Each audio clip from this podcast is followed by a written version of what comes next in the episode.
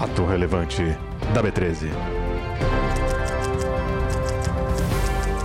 E o fato relevante de hoje é desdobramento da Magalu. Tio, o que é desdobramento em um minuto?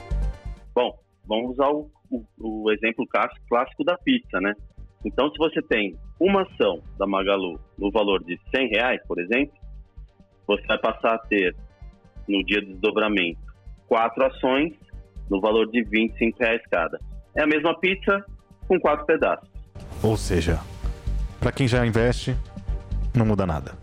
Para quem quer entrar, vai estar tá baratinho. É isso? É, matou, é isso aí. É isso mesmo.